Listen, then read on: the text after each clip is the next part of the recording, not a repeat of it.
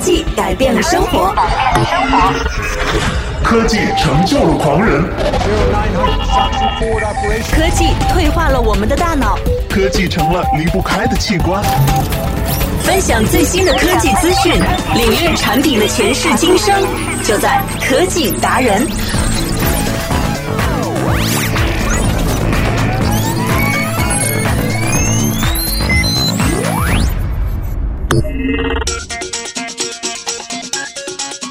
Hello，欢迎大家来到新的一期科技达人。我们的科技达人呢，希望在节目当中能够为大家来解密关于科技或者是数码产品的点点滴滴。那么呢，也希望能够帮助你在生活当中来选择最适合的自己的产品。同时呢，也给大家来提供一个答疑解惑的这样的一个平台。那么要关注我们的节目呢，欢迎来到新浪的微博来关注完美娱乐在线，或者呢可以通过腾讯微信搜索一下公共账号完美娱乐在线。和我个人进行互动啊，线下的一些这个聊天的话呢，都欢迎到新浪微博来关注 DJ Sasa。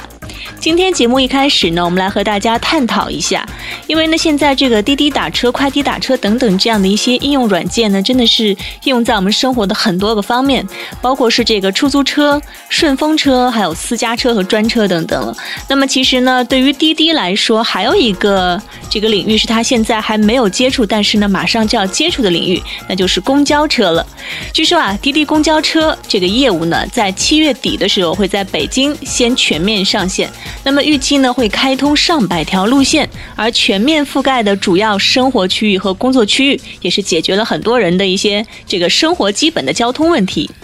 在滴滴这六大产品线当中啊，出租车、专车。快车、顺风车都已经上线了，而代驾呢也开始招聘司机，似乎只有公共业务呢还好像是没有动态。但是呢，很多人发现滴滴公交其实是以直达班车的马甲，已经在四月份正式上线了。其实呢，已经运行了将近三个月的时间，只不过它的名字呢叫做直达班车。此外呢，很多人也了解到了滴滴公交的业务呢，预计会在七月底在北京全面上线。那么我们刚才提到的直达班车，目前呢仅有一个微信公共账号这样的一个途径。根据公共号的公开信息显示，直达班车的账号主体为北京通达无线科技有限公司，那主要呢是为用户提供准时到站、一人一座和随时预约的定制班车服务。而在微信公共号上面所显示的直达班车所属公司呢，同样也是滴滴专车微博上显示的所属的企业。那么，根据北京工商局公开信息显示，北京通达无线科技有限公司呢是二零一四年六月份成立的一家呃公司。那么，法人代表呢就是滴滴快滴的 CEO 陈伟。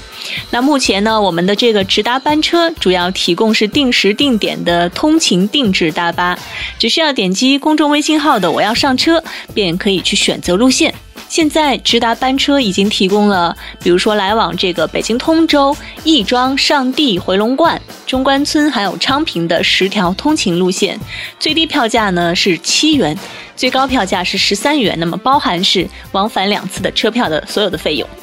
很多人呢都觉得这样的一个定制班车，而且呢每次都会有座位，确实比我们这个长途啊去赶一些公交车，甚至你不知道它几点钟才能到，甚至不知道它会不会在这个中途出现故障，以及车上的这个拥挤的程度是怎么样的，要来的非常的方便。啊，我们再来看一下，在滴滴的六条产品线当中呢，应该说公交业务是最后一块拼图了，但也可能是最关键的一块拼图。根据滴滴 CEO 陈维说呢，现在中国一天大约会有四点五亿人有出行的需求，其中呢三千到五千万人是用出租车和专车的，自驾的呢有一点五亿，而乘坐公交车的人呢最是最多，是有将近两亿人。无论是成为全球最大的一站式出行平台的愿景，还是流量入口的商业化可能，公共交通业务线对滴滴都非常的关键。不仅仅是因为它庞大的用户量，更是因为它能够为滴滴拓展新的用户群体。而它的三条产品线，包括出租车、专车和快车的用户群呢，基本都是比较重合的哈。因为呢，我们也会发现自己有的时候呢，不光是坐这个出租车，也会去坐专车和快车。那么在六月一日上线的顺风车业务呢，虽然能够拓展一部分新用户，比方说这个自己家里有车啊，在上下班的途中呢，我可以去做一个兼职赚点外快。但是呢，相当一部分用户依旧还是出租车、专车模块当中的五千万出行的人次。而属于公共交通的智能大巴业务，不仅在形态上和其他业务线上都有明显的区别，那用户群呢也有着非常大的不同，是滴滴目前所有业务当中难得的不抢其他业务用户的一个产品用户，是一项创造新血液能力很强大的产品线。但是滴滴的大巴业务呢，同时也有着自己的一些问题，一是地面交通都面临着拥堵问题。专车等出行方式呢，在遇到拥堵的时候，你还可以选择智能躲避拥堵；而大巴的路线呢，基本上是固定的。所以呢，如何降低通勤人员最害怕的这个迟到啊、交通拥堵，是一个首要的问题。此外呢，大巴如果是在通勤时间和行驶固定路线、灵活性较差这些方面去相比的话呢，它还是有一些劣势的。而且用户群体呢会被限制在比较小的范围，而价格上呢，虽然滴滴大巴价格低于地铁，却缺乏地铁的这种躲避拥堵的和准时的功能。而如果相比公交的话呢，它的价格又比较偏贵了，所以在选择性方面，它也会有自己的这种尴尬的局面。那么，关于滴滴大巴所面临的后面的这两大问题呢，同样也是其他大巴类产品共同面临的挑战。比如说，在波士顿公交这个公共交通智能解决方案的提供商，他们是希望使用动态线路的模式，通过智能计算车辆分配调度，形成了通勤这个封闭环境当中的一些问题，来解决这样的一种拥堵的问题。而其实呢，用户输入出发地、目的地还有出发时间，这个系统呢就能在十分钟之内到达来这个地方啊，接到乘客上车。那么这个系统呢还会对城市的一千四百万个数据点进行一些预判，以及呢将车辆调配到需求的线路上面，上座率呢每辆车也基本上能达到百分之七十左右。在滴滴内部人士告诉我们呢，虽然说滴滴智能大巴目前还在采用固定时间还有固定线路的模式。但是未来呢，肯定会像刚才所提到的美国波士顿的这样的一个系统，它所代表的智能化动态交通发展的一种方式，做到这些呢，需要足够大的数据和强大的这个大数据的分析能力，而这恰恰是滴滴最大的优势。其实，在路线的设计上，滴滴大数据已经是发挥了非常重要的作用了。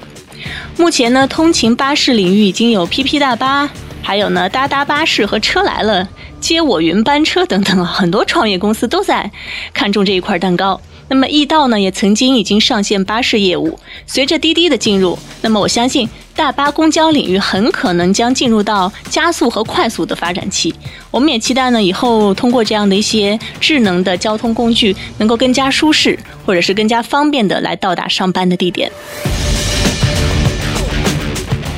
好了，刚才我们来分享了关于滴滴有可能会上线的新业务，就是它的公交车业务呢。其实有很多人打心眼里面也是非常欢喜的，因为呢，在挤公交的这个过程当中，我相信很多人，不管你是在什么年龄段当中，一定都曾经体验过那种心酸和不容易。那我记得呢，曾经我在这个刚刚毕业的时候，然后去挤公交车上班，不仅呢是被挤的这个手都被门挤挤的这个掉皮了哈，而且呢，在这个车上面，好像在下车的时候还不小心的丢掉了。自己的手机，所以呢，对于这样一种体验极度极度差的公交车的体验呢，我们也希望像这样的定制的一些班车，滴滴的智能公交车能够尽快的上线来解决这样的问题。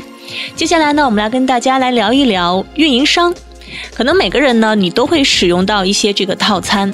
可能有些人他用的是比较便宜的基础套餐，而有些人呢，对于这个通话呀、上网流量啊要求会高一点，于是呢，每个月会包一个四五百块钱左右的这样的一个高端的套餐。当然了，现在的运营商也很聪明，他们会推出这个和机器绑定的一些东西了，比如说这个绑定的一些苹果呀，或者是智能机的一些套餐。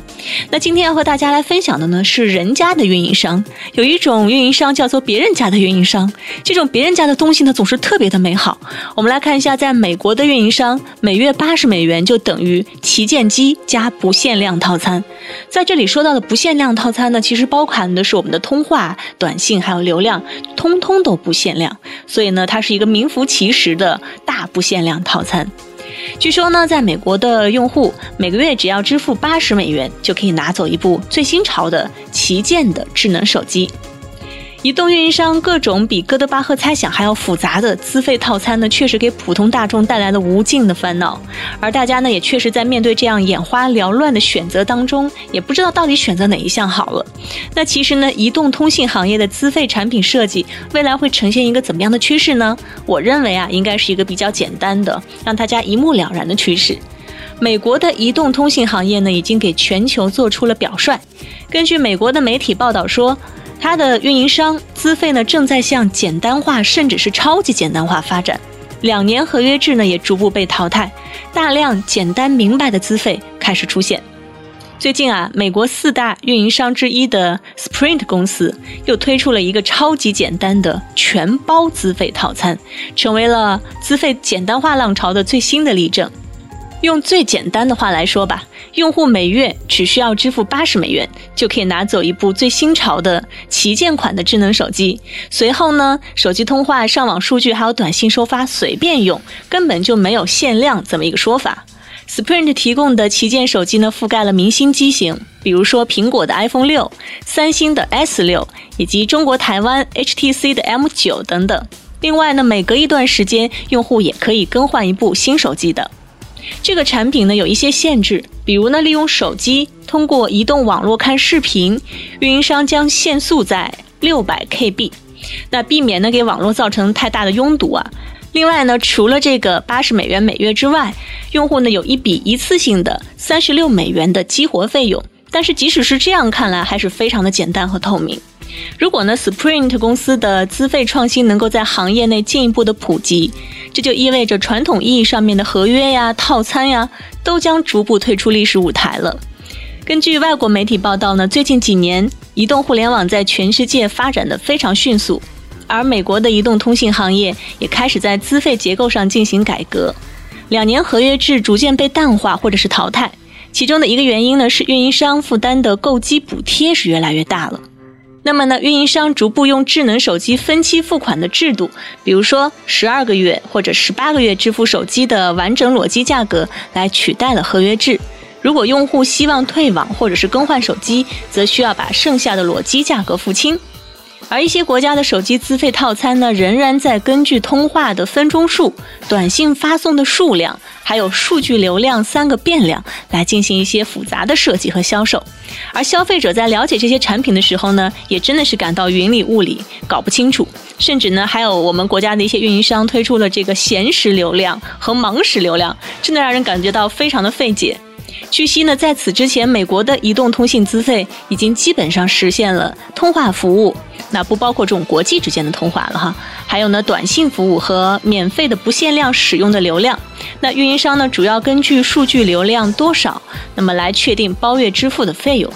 据报道呢，在美国的四大运营商当中，排名第三和第四的 Sprint 以及 T-Mobile 公司呢，在资费改革上都是比较先进和激进的。他们希望利用更优惠的资费，然后呢，从第一家和第二家这样的其他的两家无线运营商当中呢，来争抢用户。就在不久前呢，Sprint 还推出了另外的一个创新举措。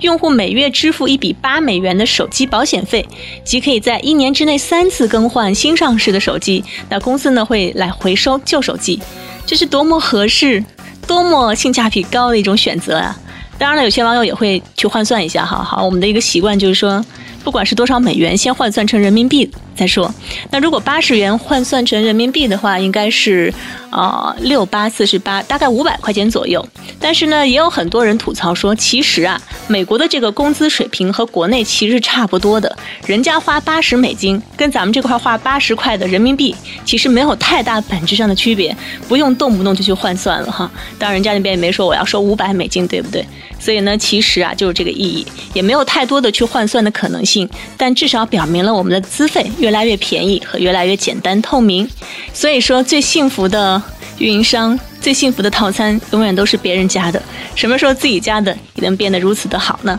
我们来期待一下吧。好了，接下来我们来稍微休息一下，进入到下一个环节。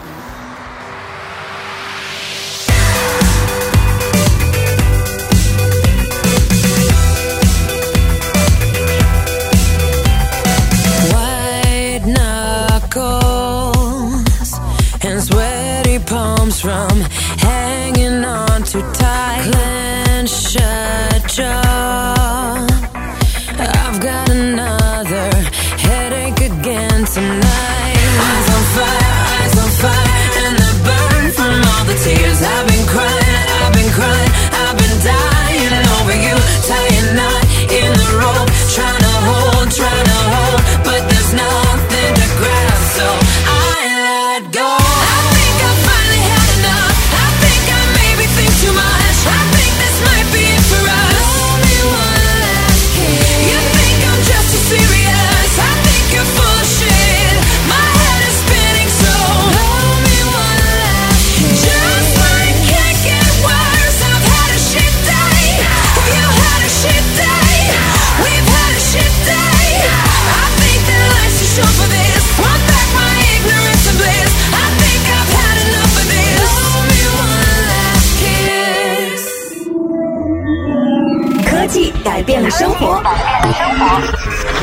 科技成就了狂人，科技退化了我们的大脑。科技成了离不开的器官。分享最新的科技资讯，领略产品的前世今生，就在科技达人。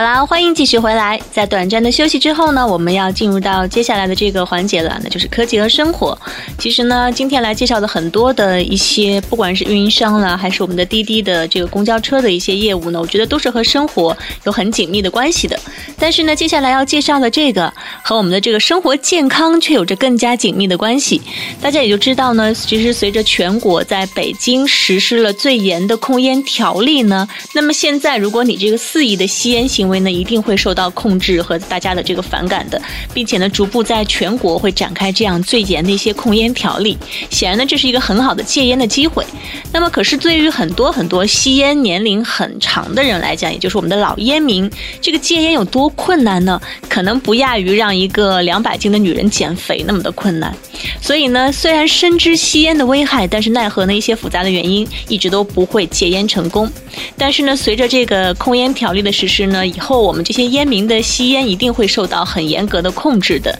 所以呢，在今天节目当中，我们为大家介绍几款很好的科学戒烟的小帮手。今天呢，我们要按照时间的这样的轴线哈，通过一天看看在这一天当中，我们怎么样能够控制和戒掉自己的一些烟瘾。在早上九点醒来的时候呢，反应第一反应啊，不应该是上厕所，而是来一根，这是很多老烟民的一些自然反应。显然呢，这样的时候尼古丁已经控制了你的大脑，所以呢，这个时候你需要拿出尼古丁贴片。啊，这是来自于一个很小巧的小贴片，叫做尼古丁贴片，把它贴在你的左臂上面，来压制吸烟的欲望。那目前市场当中的尼古丁贴片种类呢，并不算太多，所以呢，很多人选择代购美国的品牌。分为几个阶段，其实最初阶段的尼古丁含量比较高，所以呢，能够较为有效的来抑制烟瘾。而随着时间的推移呢，可以慢慢的使用尼古丁含量更少的贴片来替代。为什么不用电子烟？事实上呢，世界卫生组织已经对电子烟进行了研究，并且给出明确的结论，那就是电子烟有害公共健康，更不是戒烟手段。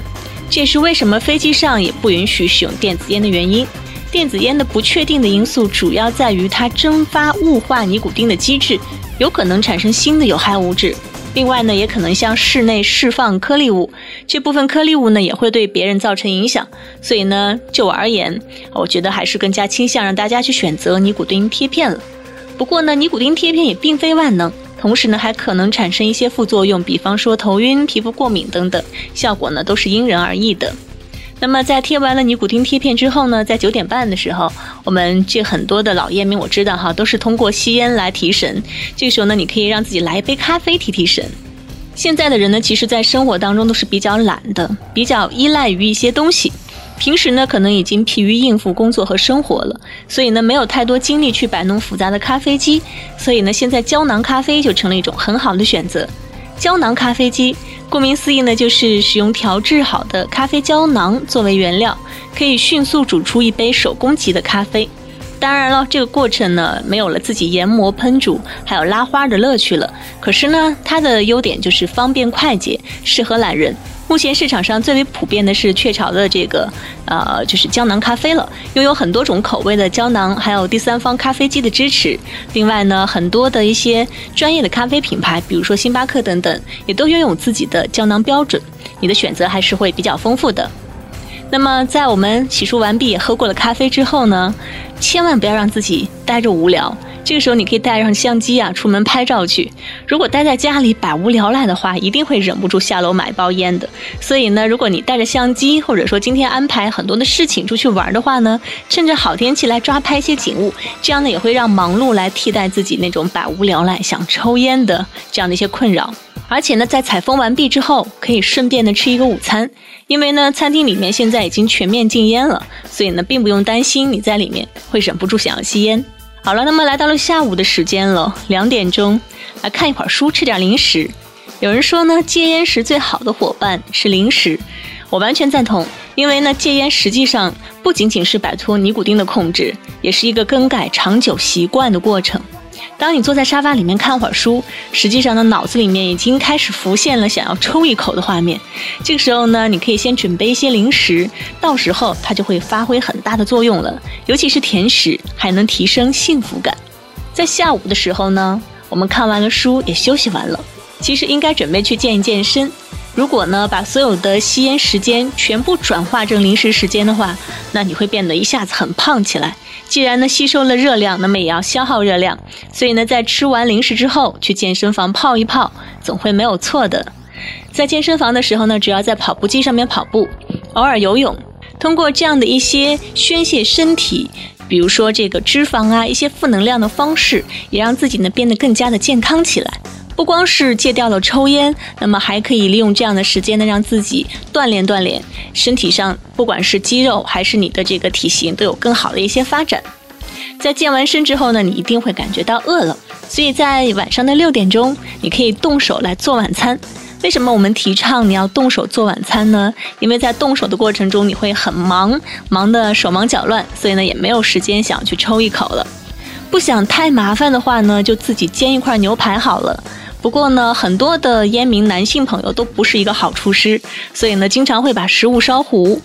这个时候呢，你就需要一些电子的控制设备或者是电子闹铃来帮你提醒你什么时候牛排煎熟了。好了，在吃完了晚饭呢，我们去玩会儿游戏吧。人家说呢，这个打游戏是最好的消磨时光的方法。酒足饭饱，烟瘾也许开始强烈的要发作起来，所以这个时候呢，一定要让自己忙起来，玩一会儿游戏来克制烟瘾。那最近呢，比如说刀塔呀等等这样的一些英雄联盟啊，一些电竞游戏也是让很多人着迷的。所以呢，也建议这些烟民朋友们不妨啊去了解一下，去玩一玩游戏。同时呢，丰富的任务、有趣的战斗系统也都是游戏的亮点。更棒的是呢，你还能够在游戏当中啊快速的度过时间，甚至是找到自己新的乐趣所在。好了，到了十点钟呢，我觉得应该去睡一个觉了。一天做了这么多的事情，难免会觉得很疲劳，所以呢，睡个好觉，明天继续对抗烟瘾，显然是非常重要的。由于工作的关系呢，我相信很多抽烟的人他的睡眠不会特别好，所以呢，希望能够通过一款高科技的设备来适当的改变睡眠。有一款设备呢，叫做 Within Aura。它呢看上去像是一款夜灯，但是能够发出幽暗的淡红色的光线，促进人体的褪黑素分泌，更让人容易进入睡眠。而早上呢，它则会显示蓝光来压抑褪黑素，帮助大家唤醒睡眠。另外呢，放在床垫下面的睡眠监测器可以分析睡眠时的运动、呼吸和心率等等，生成睡眠质量指标，告诉你需要改进的部分。比如呢，是不是需要再早睡一点？睡前呢，喝一杯茶还是喝一杯牛奶来安神，来改善睡眠状态？如果坚持不懈，经过几天的监测和分析下来呢，它还会得出最适合睡眠的时间，来帮助人们来远离亚健康。那么艰难但是充实的戒烟日子过去之后呢，我相信很多人对于这个戒烟完成的情况应该有一个比较满意的结果。其实呢，戒烟是一个持久战，但不要太过于激进，配合戒烟的贴片、零食、运动以及其他娱乐方式和一些科技产品，持之以恒呢，才会有更好的效果。那么对于戒烟，我觉得呢，对很多人来说，我还是充满信心的。希望你也有找到更好的戒烟方式。最后，祝各位老烟民们戒烟成功。好了，今天的科技达人到这里就要说声再见了，我们下期不见不散。最前沿的数码科技，享受高品质的完美生活，尽在科技新体验。更多精彩内容，请关注完美娱乐在线的节目啦。节目啦